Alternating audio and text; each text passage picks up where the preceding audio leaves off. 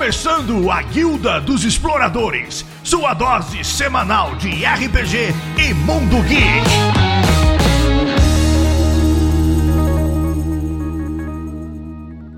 Abram suas mochilas, prepare seus equipamentos sonoros, coloque no ouvidos, porque hoje está começando mais uma Guilda dos Exploradores.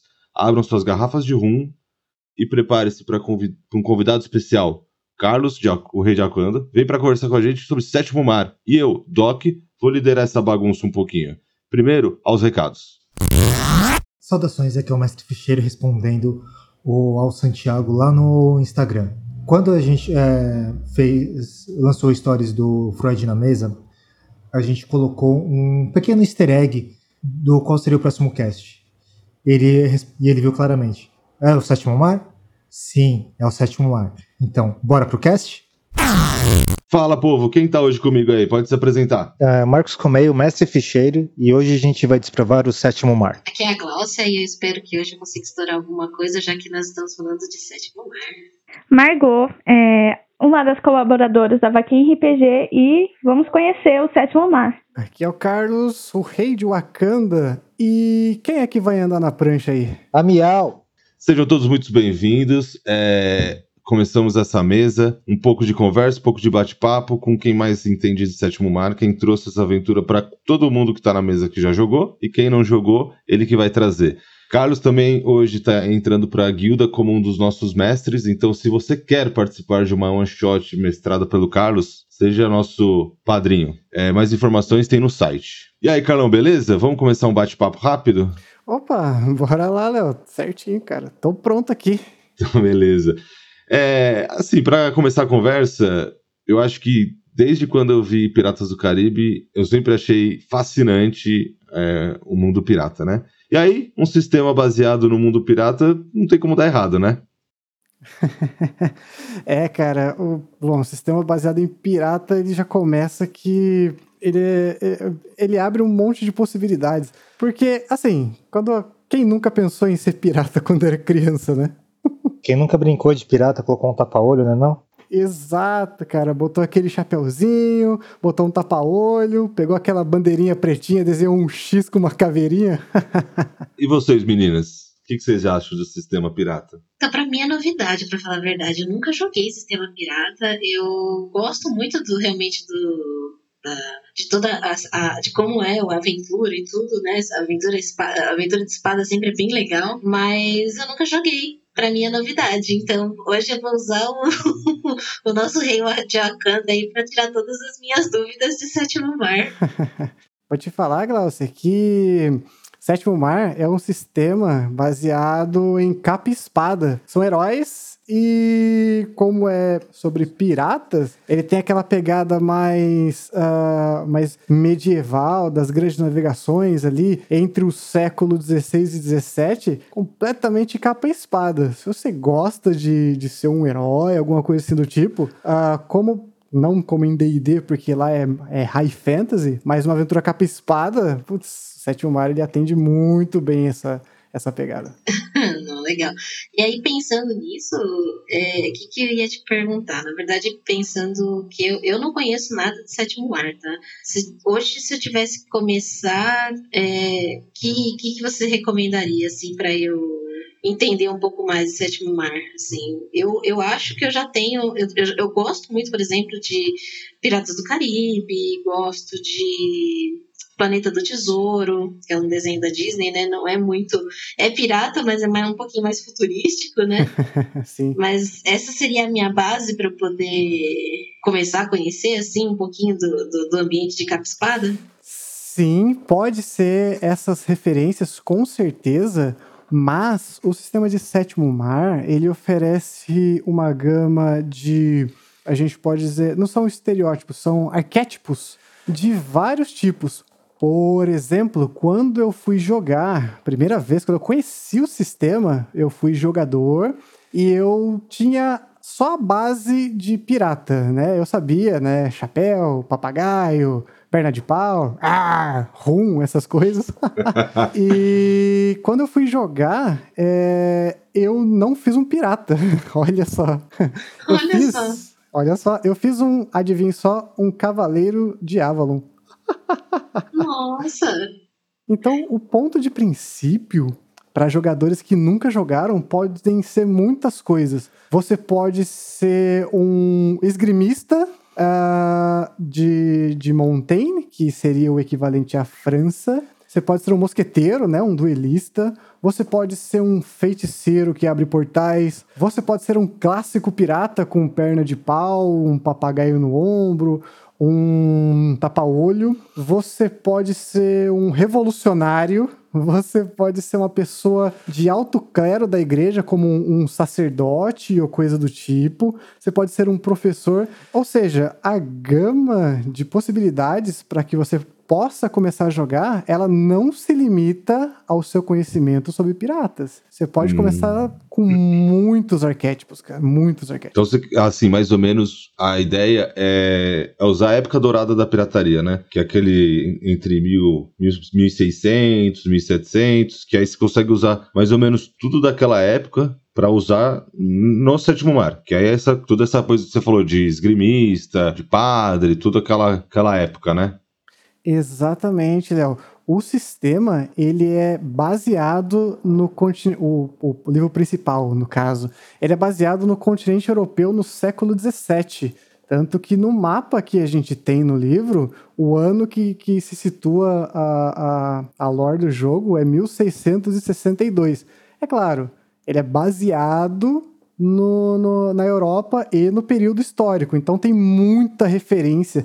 Se você era um bom aluno de história, você vai notar algumas semelhanças de que estão acontecendo em alguns dos países do sistema. Mas sim, é exatamente isso, Léo. Ele se baseia em todo o cenário da época de ouro das navegações. Você pode ser um explorador, você pode ser um membro da igreja, você pode ser um, um pistoleiro, de repente, também. Você pode ser um cavaleiro lá de Avalon também, como eu havia dito no, anteriormente. Então ele tem uma, uma lore, uma história muito poderosa. Como eu disse, não se limita apenas à pirataria, mas é bom, a gente sabe né, que a parte da pirataria é, é a parte legal. é o interesse, né? Margot, solta o pontinho aí. Você que também não jogou, fala aí sua dúvida também. Nossa, Sétimo Mar, Sétimo Mar Piratas é uma novidade para mim também. É, quando eu assisti Piratas do Caribe pela primeira vez, eu já fiquei apaixonada logo, logo de cara. Fiquei, meu Deus, que legal, que filme incrível. E, e aí eu comecei a jogar RPG, né? Eu não sabia que tinha tantos sistemas e cenários. E foi recente, recentemente que eu descobri que tinha o Sétimo Mar um cenário de piratas e eu fiquei, uau, eu preciso jogar isso, eu preciso é, saber como que é ser uma pirata, como que é estar num navio, deve ser incrível, mas eu nunca tive a oportunidade de jogar ainda, de conhecer esse cenário, de conhecer esse sistema, e eu também eu tenho algumas dúvidas de se o, o sistema ele foi feito por algum autor nacional ou ele foi feito por um autor estrangeiro, que eu não sei. E isso já respondeu a minha pergunta, se, se existiam classes e raças dentro do, do, do, sistema, que você não precisa ser necessariamente um pirata, que tem outras classes para você usar também. E queria saber um pouco mais sobre o, o cenário. É, é, só é voltado para a parte de 1960 e pouco, só para a parte da Europa, ou tem outros tipos de cenário. Excelente, Margot. Então é o seguinte: é, esse sistema não é um sistema nacional, ele é de um autor chamado John Wick. Ele também fez uh, um outro jogo chamado A Lenda dos Cinco Anéis, que é sobre samurais e esse período mais histórico do Japão. Essa parte eu realmente desse jogo eu não manjo muito, mas Sétimo Mar não é um jogo nacional. Existe uh, o livro básico dele em português. Uh, tem merchan aqui? tem merchan aqui? Pode falar. Ele é distribuído pela editora New Order aqui no Brasil. Depois, né, se for o Patrocina caso, nós aí. Exato, vocês podem cortar ou pode pedir um patrocínio. Patrocina nós aí. Mas ela é distribuída em português pela New Order e é, em português só tem o livro básico. É, em inglês, existem outros livros que são suplementos. Existem uh, quatro livros de suplemento. Existe o livro que tem um continente baseado na África. Existe um livro é, com um continente baseado em toda a Ásia. Existe também um livro com um continente baseado nas Américas, que eles chamam de O Novo Continente ou O Novo Mundo. E existe mais um livro de, de suplemento que é só sobre as guildas piratas. E lá existe muita coisa para você montar um pirata de verdade. É uma loucura esse suplemento. Eu tenho todos eles aqui. Só o livro principal tem em português, os outros estão em inglês, não tem em português aqui ainda. Não sei se a New Order tem planos de trazer, eu espero que sim, porque esses livros são maravilhosos. E eu respondi todas as suas perguntas. Faltou alguma coisa? Ah, você queria saber mais sobre o cenário, né? Uh, bom, é como eu disse, o livro principal é baseado na Europa, lá na, no século XVII. E sim, o livro base ele é muito eurocentrista, tudo muito baseado naquele, naquele mundinho. A igreja está passando por alguns problemas, a base dela que era numa, num país é, é, acabou migrando para outro, a pirataria está em alta, uh, uh, o Santo Graal, inclusive, ele existe nesse jogo, ele é um elemento fundamental, ele também está em voga se ele é uma lenda ou se ele existe de verdade, porque a atual rainha é, se baseia que ela tem isso, mas ninguém de fato viu. é a mesma rainha de hoje, né? Deve ser. Não duvido, hein, cara. Sim, mas aí os outros livros de, de suplemento, eles expandem o mundo de uma maneira muito forte. Você pode criar aventuras é, é, baseadas na África, na Ásia ou até mesmo nas Américas, nesse período de exploração, que acaba tornando o jogo é, muito interessante para os jogadores, né, poderem ler bastante, se situarem e tal, e criar personagens heróicos uh, uh, ímpares, sem igual, sabe? Eles têm muito suplemento para isso. Só o livro base ele já tem bastante coisa, né? E os suplementos vêm para expandir ainda mais a gama de oportunidades que o jogador tem de fazer o seu herói. Cara, é... falando disso aí, Carol, uma dúvida que eu tenho, assim, quando você me apresentou, eu entrei, né, para jogar, você convidou lá na mesa, eu entrei para jogar. Eu não gosto de sair montar ficha sem entender nenhum o cenário, né? Sim. E a lore dele é gigantesca, né? Uma lore muito rica, assim. Para quem não sabe o que é lore, quem é novato, é a história por trás de todo o sistema, né? Traz um, uma história. Que foi o que você falou. Ah, o Santo Graal, a igreja, tudo. E a lore dele é, é muito rica. Se você conhecer um pouco de história, dá para perceber que você consegue se situar bem. Né? Você consegue achar as referências dos países e tudo, né? Sim. Acho que Avalon é parecido com é, Reino Unido, né? Britânia ali, né? Tudo. Exatamente, isso aí. E aí você consegue, assim, até montar o seu personagem, mas assim, é uma lore rica, né? Demais. Cê, o conselho que você dá para alguém que vai começar a jogar, e às vezes de supetão, que nem a Margot. Margot, você vira pra ela e fala, ó, tem uma mesa à tarde, vamos jogar. Que conselho você dá para ela, assim? Porque, assim, é uma lore que não dá pra você... Você vai ter que perder um tempo aí para ler, para aprender. Você acha que, assim, é bom se basear com o período histórico da época dourada? Olha, como eu sou um cara bastante inclusivo, se a pessoa fala assim, quero jogar, tenho tal horário, daqui a duas horas, vamos jogar. Eu falo, beleza, vamos lá. Eu vou sentar junto com a pessoa, vou montar uma ficha e eu vou. Sabe aqueles primeiros passos do RPG? Quando você vai tentar introduzir RPG para alguém? Ah, você gosta do quê? Você gosta de ter uma espada? Você gostaria de lançar magias? Você gostaria de ser um cara mais sorrateiro, que age nas sombras? Ou você é um cara boa praça, que conversa com todo mundo? Eu teria essa conversa com o jogador, e aí, baseado na minha experiência de jogo e também dos outros jogadores da mesa, montaríamos uma ficha em conjunto para melhor atender a pessoa. Obviamente, se a pessoa, se tivermos tempos antes de, de poder jogar a aventura e a pessoa puder ler e se situar no, no ambiente, ela consegue uh, talvez in, é, dar um, um impulso no roleplay dela. Mas dá para jogar. A gente senta junto, a gente conversa. Ah, você gostaria de fazer o quê? Você gostaria de fazer isso? Seu personagem é um personagem que gosta de bater, de dar porrada. Seu personagem é um personagem que gosta de conversar, gosta de convencer os outros.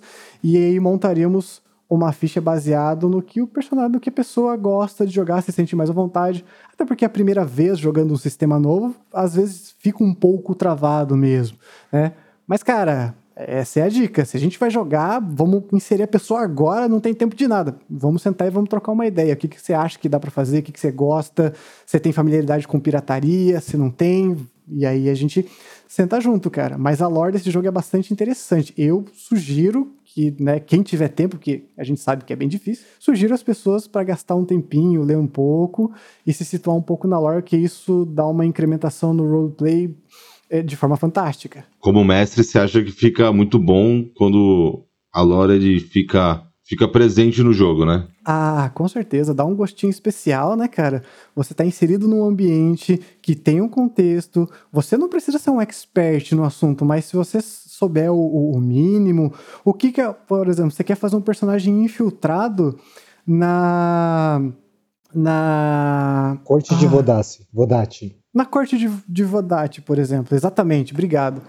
E, cara, se você souber a situação política, meio que, mesmo que por cima, do que está acontecendo em Vodace, de como as pessoas são tratadas lá, de como os vodacianos se comportam em relação a estrangeiros, por exemplo, de que tipo de sociedade secreta existe naquele lugar, cara, a, a, a, o, a visão do jogador ela se abre de forma lateral e ele consegue ter uma possibilidade uh, maior e mais cartas na manga para fazer coisas inesperadas, que é o que todo jogador faz, né? Afinal de contas. eu, eu queria saber sobre se existem outros tipos de raça além do humano no sétimo mar. Por exemplo, em alguns outros sistemas temos anões ou tieflings. Eu queria saber se no sétimo mar também existem outro, outras raças para se jogar ou é apenas humanos. E ah, os atributos, se tem atributos de força física, destreza, carisma, por exemplo, é, esses atributos se teria, se teria também na hora de montar a ficha. Porque quando eu vou conhecer um sistema novo, eu não consigo pegar o livro e ler a história. Eu não consigo, eu não consigo focar, eu não consigo me concentrar para conhecer o, a lore, o mundo é, daquele cenário. Eu gosto, eu gosto de pesquisar algum vídeo na, no YouTube ou pedir para o mestre mesmo me dar um resuminho, ah, como que funciona o mundo, o, em que época estamos, aonde vai se passar, e com base nisso, aí eu vou pensando no personagem que eu quero montar, é, a personalidade e tudo mais. E. Boa, praticidade é tudo, hein? É, então, é, e aí eu queria saber se existem outras raças, como que é a distribuição de atributos, se tem ou não. Boa, mestrão, vamos fazer assim, sabe o que dá pra fazer? Ensina a Glau a montar uma ficha. Hum, excelente, então. A Glau e a Margot, aí já, já vai legal. Isso. Excelente, então excelente. Eu estou aqui com o meu livro aberto. o meu tá aqui aberto também, já estou vendo aqui uns negócios, já já começar a dar um, umas faladas aí, mas segue aí. excelente, então excelente. Vamos usar o livro básico aqui para eu te dar algumas explicações. Mas Margot, te falo, esse jogo ele conta apenas com o humano disponível para jogo, mas a, o lance maneiro, que na minha opinião é, é maneiro, é que a nação em que você nasce vai te dar alguns benefícios. Então vamos supor que você queira fazer um personagem que seja da nação de Avalon, que já como havíamos dito, ela se baseia muito no, no, no reino britânico dessa época de, do século XVII. Quando você escolhe um personagem ter nascido em terras avalonianas, você recebe alguns bônus na criação da ficha do seu personagem. Esses, esses bônus e esses eles vão se encaixar nos atributos. Os atributos que você tem é vigor, finesse, determinação, argúcia e panache. Esses são os cinco atributos do jogo em questão do sétimo mar. Quando você nasce em Avalon, você pode receber ou mais um ponto em panache ou mais um ponto em determinação. E, é a, e aí a pergunta essa... vem agora, Carlos, o que, é panache? Excelente. Vamos lá então, uma descrição bastante rápida dos cinco atributos. O vigor é a resistência física do seu herói. É o quanto ele tem de saúde e o quão forte fisicamente ele é. Logo depois a gente tem a determinação, que é a força de vontade do seu herói, é a perseverança, o quanto ele está determinado a seguir em frente. Logo depois a gente tem Argúcia, que é a inteligência do seu herói, o quão bom ele é em raciocínio lógico, o quão bom ele consegue pensar rápido em um momento decisivo. Uh, depois nós temos o, o Panache, que é o charme do seu herói, o, o quão bom ele é em contar histórias, o quão bom ele é em enrolar as pessoas, ou o quão bonito o seu personagem é. E por último, temos a finesse, que é a coordenação motora do seu personagem, que é a destreza dele, o quão bem ele consegue se mover, o quão rápido ele é, quão uh, bom ele é em escalar paredes, fazer movimentos acrobáticos, por exemplo. Esses são os cinco atributos em Sétimo Mar. Beleza, agora eu vou dar um, uma opinião como jogador quando eu criei minha primeira ficha, a Salameia, que foi muito legal, né? É, para você poder eh, dar uma base na, no livro, tem uh, uma descrição rápida da, de cada nação. E depois, uh, logo no começo do livro, tem a descrição mais detalhada. Então eu sugiro pegar dar uma lidinha nessa mais simples, para você ver assim o, de onde você quer vir. E depois você dá uma esmiuçada nesse, uh, na, na descrição mais longa, para poder dar uma caracterizada melhor no personagem. Eu fiz isso. E a parte legal também é que você pode pegar, inclusive, no Pinterest, coisa assim, para poder ter uma base bem legal das armaduras, das roupas que as pessoas usavam, que é bem interessante também. É, isso é uma verdade, né? Eu lembro quando você estava fazendo a sua personagem, a Salamé, foi bem divertido porque a gente, a gente discutiu bastante, né, sobre ela. A gente viu como é, a gente estava otimizando a sua ficha. Claro, combeiro, é hora do combo. Exato. E foi bem divertido porque a gente foi falando: ah, então, Marcos, se você quiser fazer isso, eu acho que é legal você pegar isso, dá uma lida nessa parte do livro porque explica bastante sobre essas coisas. Mas é o, o, essa dinâmica que eu tive com, com o Marcos, o mestre ficheiro. nós é, é, é, bem maneira você ter essa liberdade de conversar com seu mestre. Como a Margot mesmo disse, ah, eu não consigo sentar e, e, e focar. Eu preciso ter um overview para conseguir um, ter um estalo. Excelente, a gente senta, a gente conversa, a gente explica. E aí, conforme você vai, você vai montando a sua personagem, eu vou dando dicas, você vai entendendo como funciona o sistema e a gente começa então a ter uma base mais sólida para o seu personagem. Como eu disse, nem todo mundo tem tempo para ler, nem todo mundo às vezes tem paciência para ler também, isso é completamente normal. É, então a gente senta, a gente conversa, a gente oferece possibilidade, a gente fala, ah, se você não gosta disso, que tal você fazer isso aqui? É, é bacana você conseguir sentar com o seu mestre, ter essa liberdade também, o seu mestre, narrador, que seja. Mas foi bem maneiro essa experiência que eu tive com, com o Marcos, foi, foi, foi bem legal. Você montaria como, Glaucio, sua ficha, né, baseada nessa época? Então, eu tava até pensando nisso. Eu, pens, eu pensaria mais em um, uma personagem como uma maga, alguma coisa nesse sentido, realmente vinculada aí a, ao, a lore, né? Porque eu tava lendo aqui, tem, além de Avalon, tem uma outra, uma outra região, na verdade, que é uma região com que tem um rei louco, né? E aí eu falei, é, esse daqui parece ser legal. parece Glau a minha cara. Loucuras. Glau e suas loucuras. Parece ser a minha cara.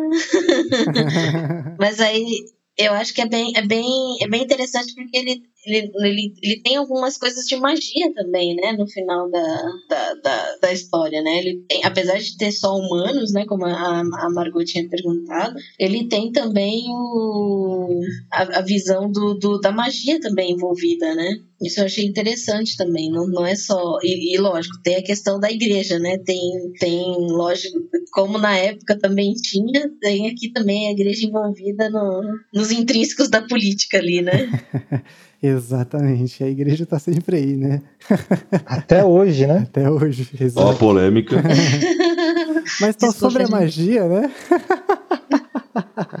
a magia, sim, ela existe nesse sistema. Ela é bastante sutil, eu diria, mas ela existe e ela tem potencial para causar vários problemas interessantes para a aventura. Ah, ah, sobre essas magias, elas estão bastante vinculadas às, às nações. Então você vai lá para Castilha, que é uma nação baseada ali na Espanha é um lugar que as pessoas não praticam magia porque a base da igreja está lá e tem uma inquisição que, que tá caçando esses, esses magos, esses feiticeiros. Então lá você provavelmente não verá magia. Mas se você for em Vodasse, você vai encontrar, que é um lugar baseado na Itália. Se você for em Avalon, você vai encontrar. Se você for lá na comunidade sarmática, você vai encontrar. Então, é um continente cheio de magia. Ela é sutil, porque ela não. uh, ela não é high fantasy, né, como é no D&D, por exemplo, mas essa magia ela tem bastante potencial. Você ainda pode ser um personagem poderosíssimo mesmo sendo sutil com a sua magia. É, eu entendo que a magia aqui ela seja mais alguma coisa, por exemplo, como uma influência, né? Tipo, a, as pessoas acreditam na magia para tomar alguma decisão, por exemplo, o rei tem um mago que, que teria uma, alguém para tomar uma decisão, por exemplo, né? E aí você começa a influenciar também algumas coisas que você quer fazer dentro do jogo, né? Tem um, tem um tipo de feiticeiro nesse jogo que ele é bastante desse jeito que você disse, Glaucia.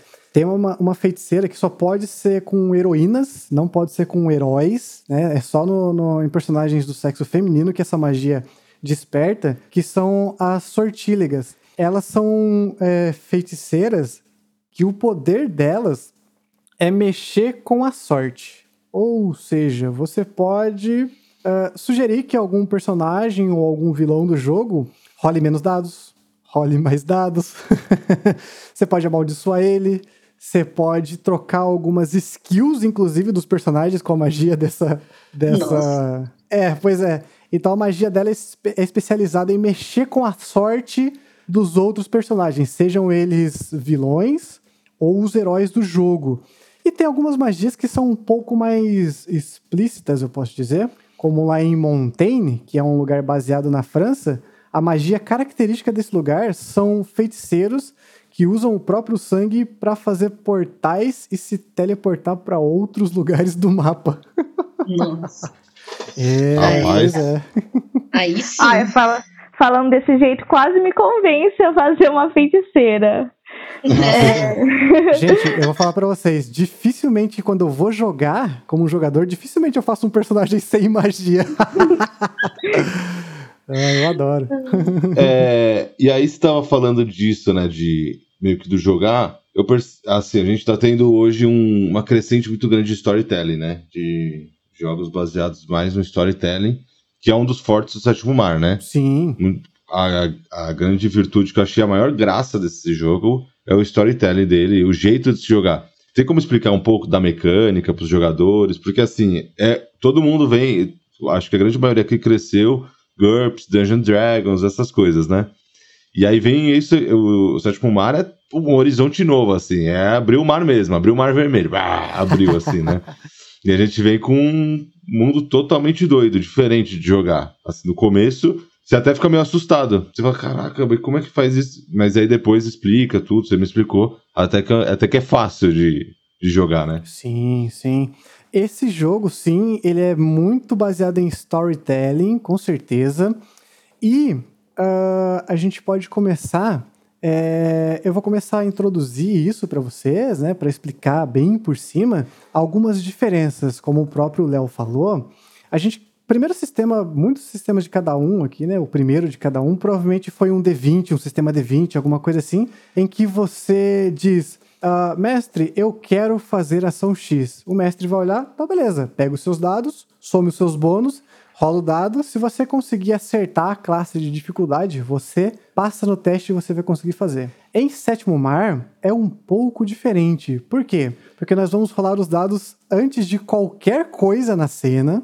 E aí você vai obter as suas apostas para você poder gastar durante a cena. E aí você tem o poder narrativo na sua mão. Você é literalmente um outro narrador na cena. É um negócio a princípio um pouco assustador, porque você fica meio perdido. Ué, mas eu posso fazer isso? Falei, pode, gasta uma aposta, você inserir um elemento novo na cena que não tinha antes. E é bem assim mesmo. Os jogadores têm muito poder narrativo, eles têm as apostas deles que foram rolados antes de deles saberem o que, que tinha na cena. E aí, quando eles chegam na cena, o narrador descreve, vocês chegam no lugar, existe X, Y, Z, e existem as pessoas conversando. O que, que vocês querem fazer?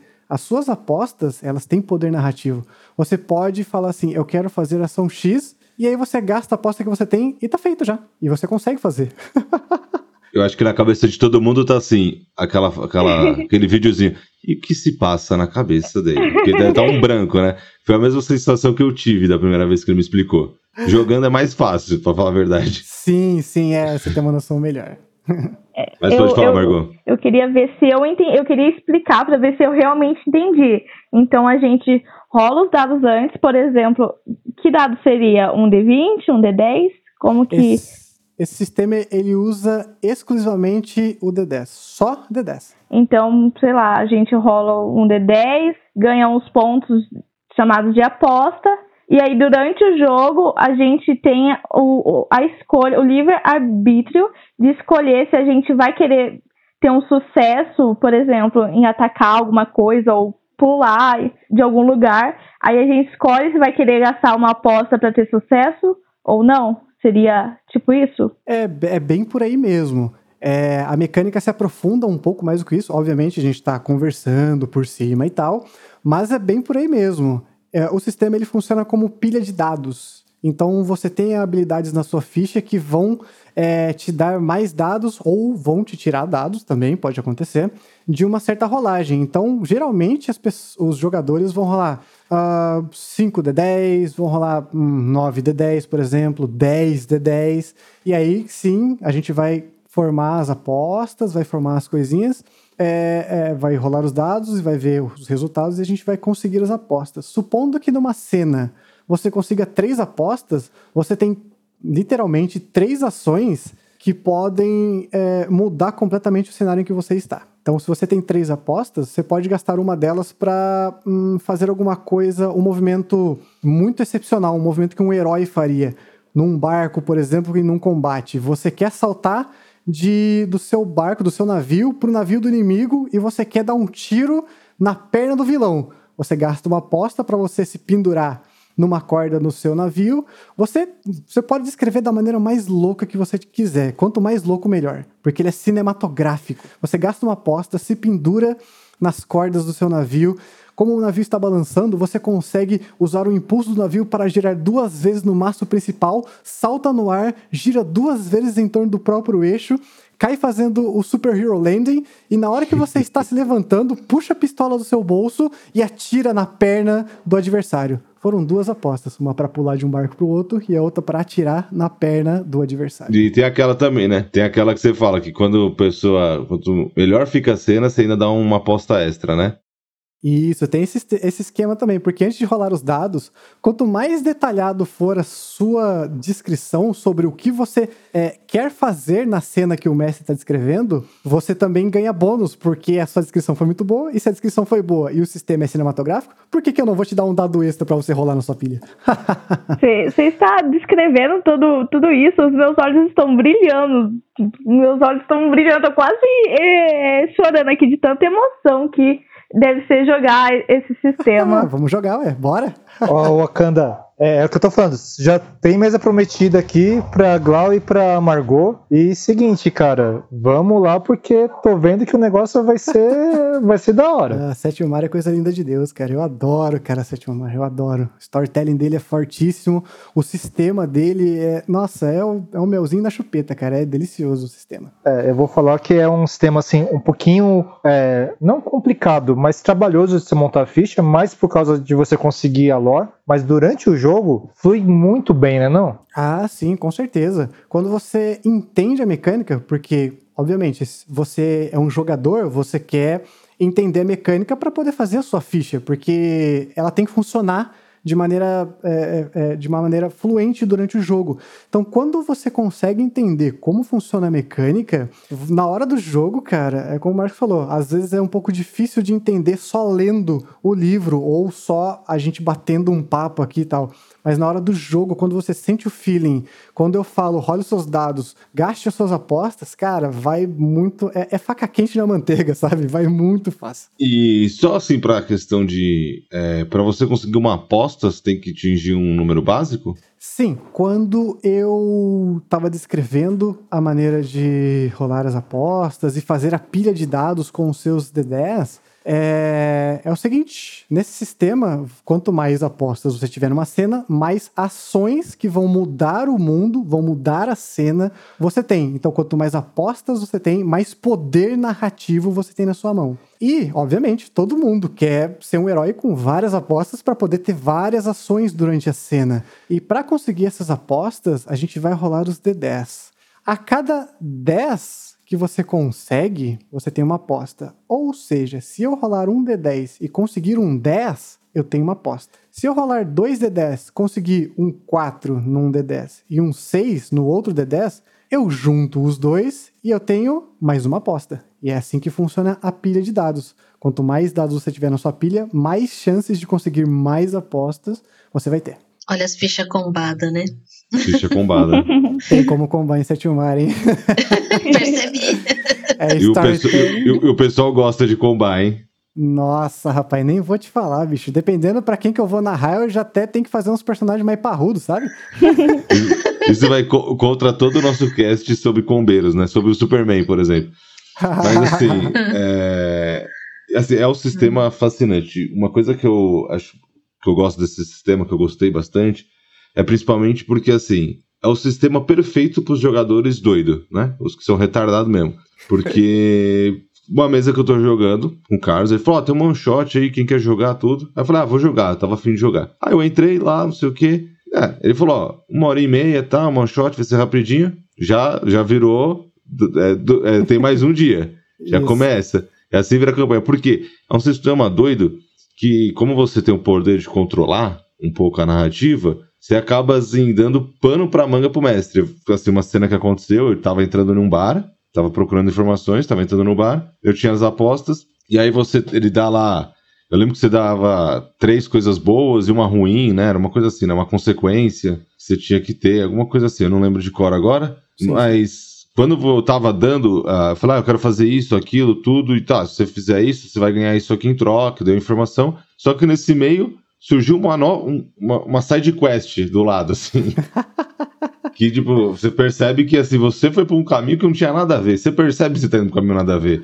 Só que como você tem o livre-arbítrio, o mestre, ele não consegue te trazer, às vezes, tanto, né?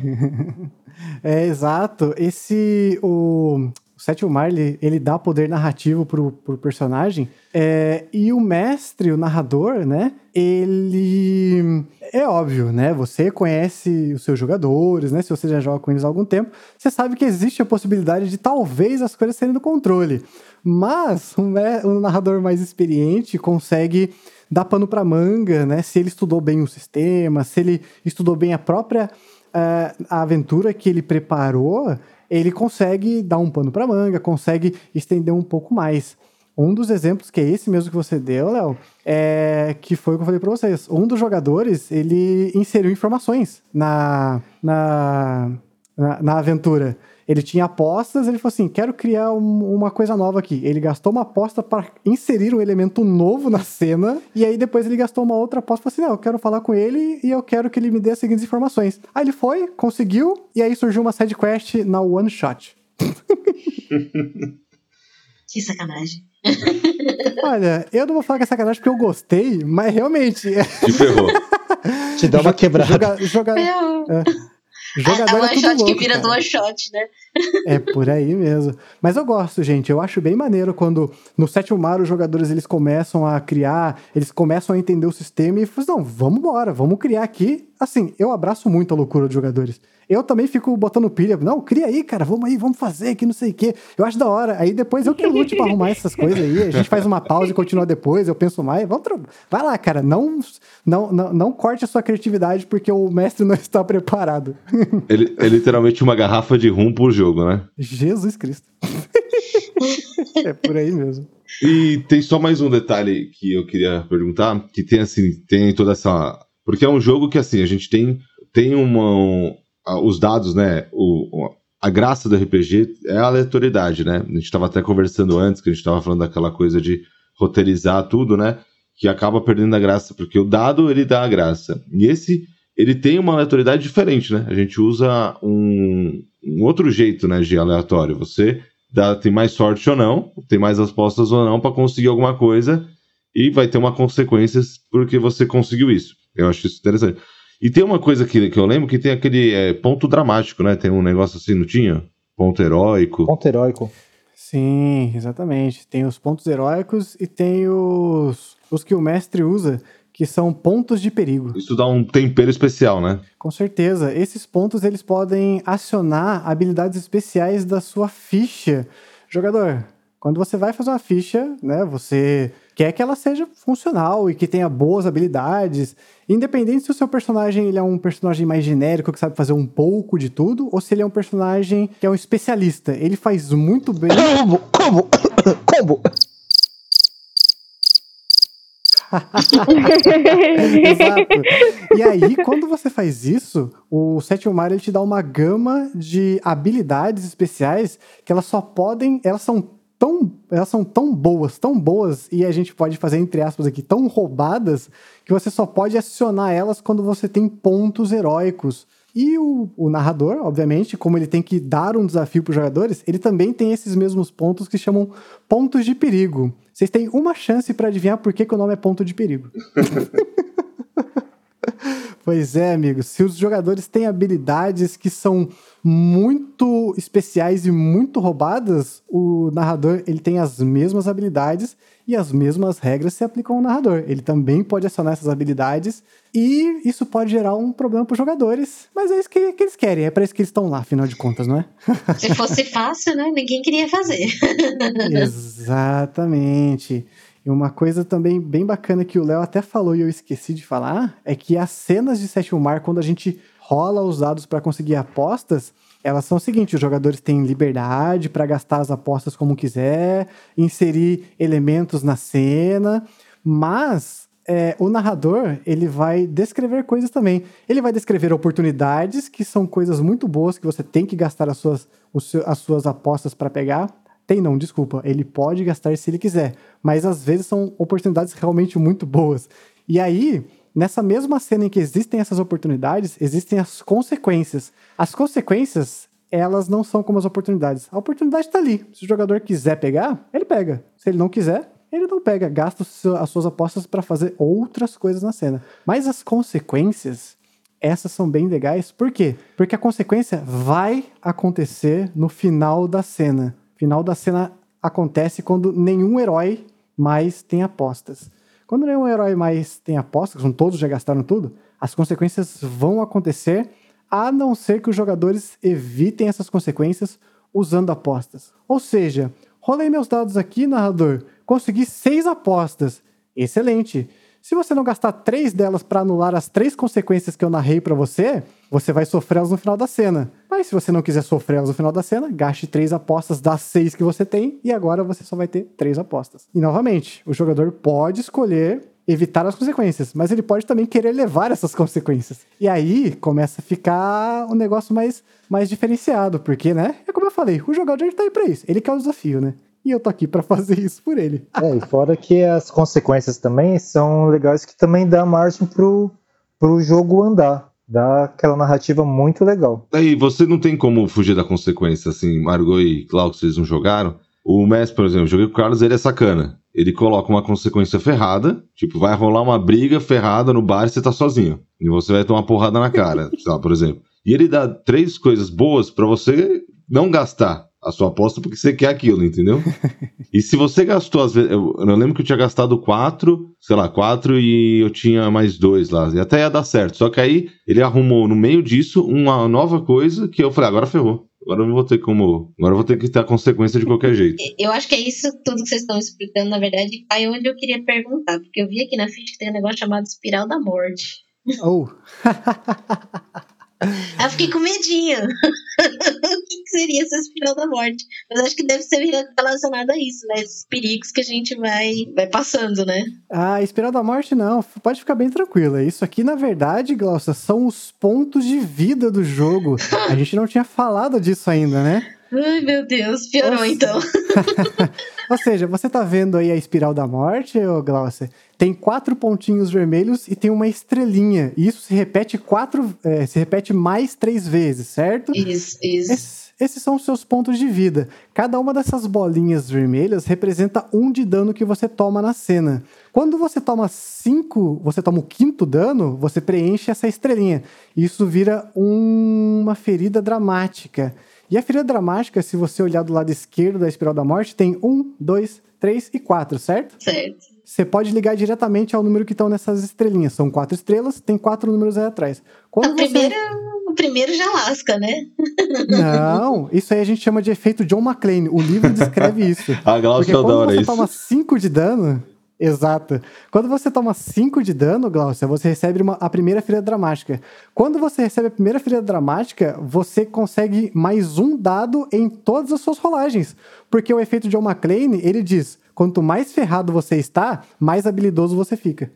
Efeito John McClane, adoro. Exato. E aí, quando você recebe o segundo, a segunda ferida dramática, que daí você já tomou 10 de dano, é uma quantidade bastante razoável, o vilão ele vai se aproveitar de você. Então, você recebe um dado em todas as suas rolagens, mas o vilão que tá lutando contra você vai receber dois dados extras quando for rolar contra você. Olha aí. Olha aí. Olha aí. É. Mas a, a, a, a recíproca também é verdadeira. Então, quando o vilão toma duas feridas dramáticas, você também recebe mais dois dados contra ele. Então fica tranquilo. A partir da terceira ferida dramática, os seus 10, eles vão começar a explodir os seus D10. Ou seja, se você rolar um 10 no dado direto, você tem uma aposta. Mas você pode rerolar esse dado e somar ele na sua pilha de dados. Olha aí que maneiro. Mas aí você tem que estar bem ferrado, que você tem que tomar os 15 de dano, que é Eu bastante ia falar isso, tem que dano. estar morrendo.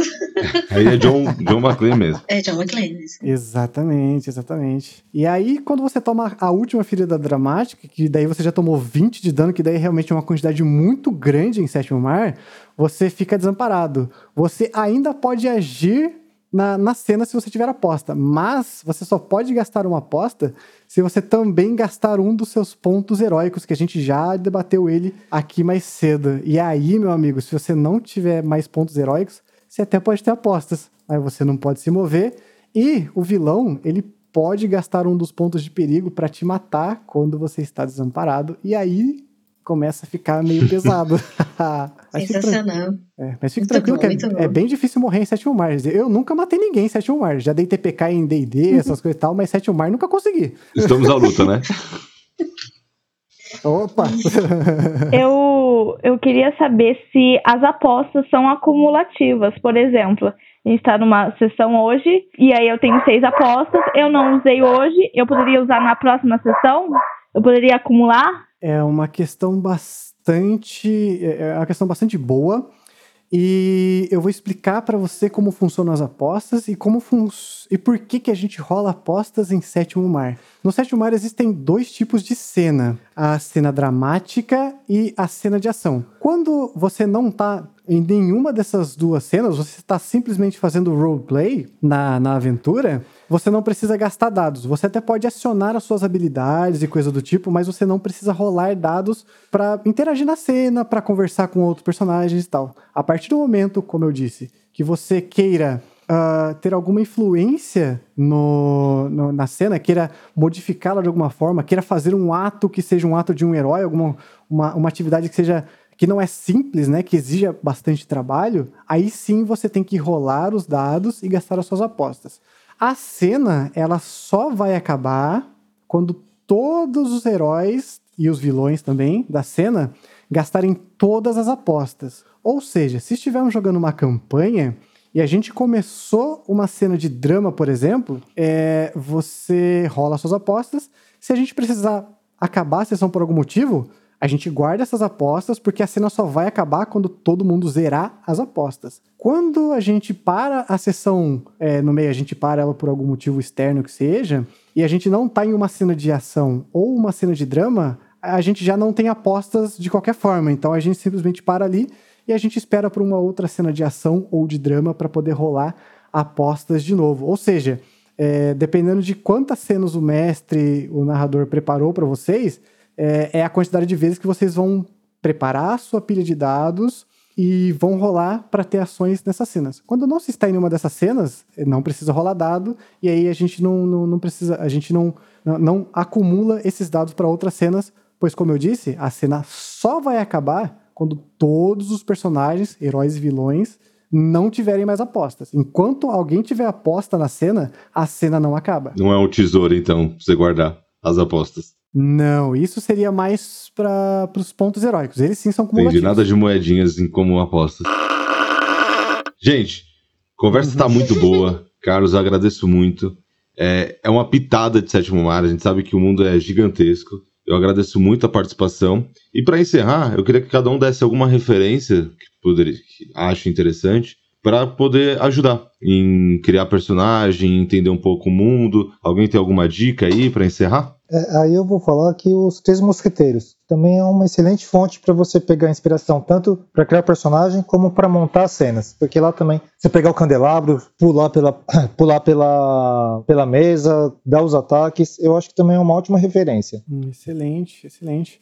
Eu vou no, no, no, Garantido, eu vou no Piratas do Caribe, porque assim, quem já viu Piratas do Caribe sabe que o Jack Sparrow é maluco. E cara, é o tipo de maluquice que a gente tenta fazer em Sétimo Mar. Pula de um lado pro outro, o, o Marcos falou, ah, você tá numa cena numa sala de jantar, dá um pulo, segura um candelabro, pula por cima de todos, para do outro lado da cena, na frente do vilão que tá fugindo com a pessoa que ele acabou de sequestrar.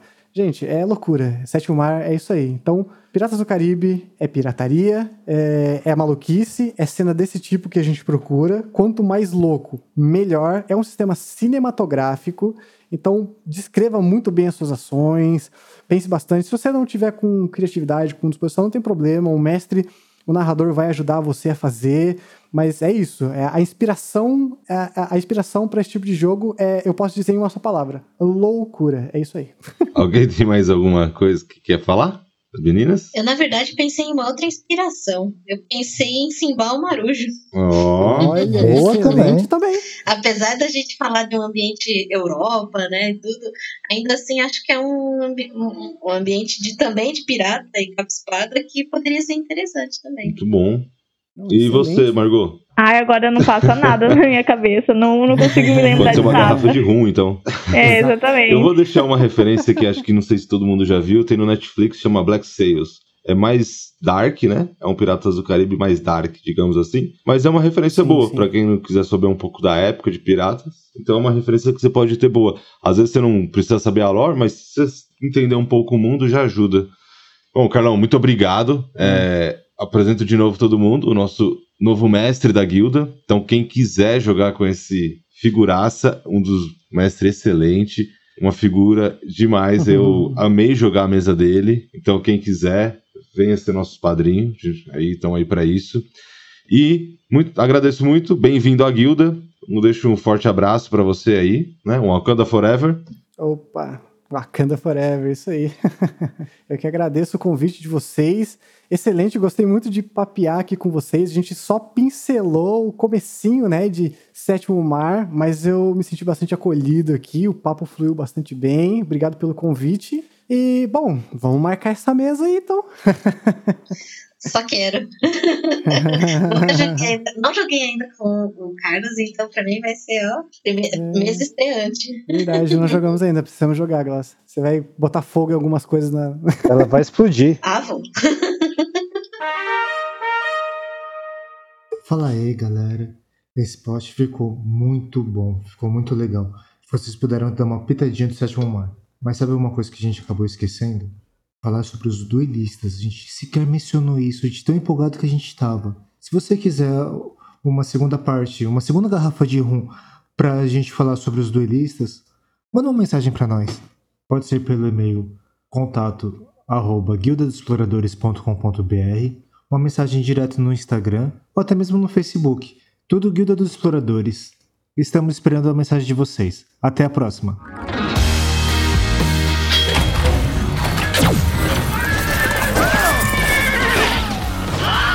Você ouviu a Guilda dos Exploradores. Até a próxima aventura!